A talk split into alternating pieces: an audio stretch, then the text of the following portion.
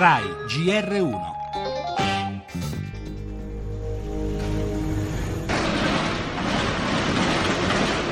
Une nouvelle édition spéciale consacrée à l'attaque terroriste qui a visé hier soir le restaurant Aziz Istanbul.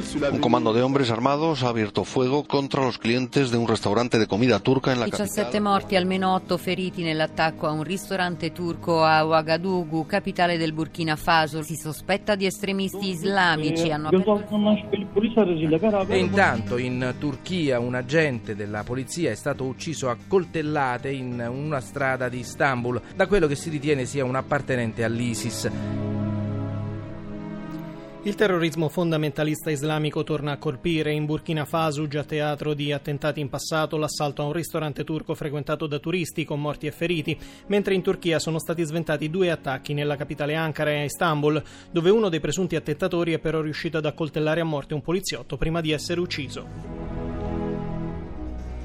Nel nostro giornale la visita del Premier Gentiloni ad Arquata del Tronto ad accoglierlo il malcontento dei sindaci. Soccorso ai migranti dopo Medici Senza Frontiere, stop anche per Save the Children e CI. Nessun accordo ai danni degli immigrati, assicura in risposta alle polemiche il presidente dell'Europarlamento Tajani. Ascolteremo l'intervista. Parleremo anche della morte di Nicolò, 22 anni, in Spagna dopo un pestaggio in discoteca. Infine lo sport, la vittoria della Lazio in Supercoppa, quella di Dovizioso al Gran Premio d'Austria e l'unica medaglia italiana ai mondiali di atletica, il bronzo della marciatrice Antonella Palmisano.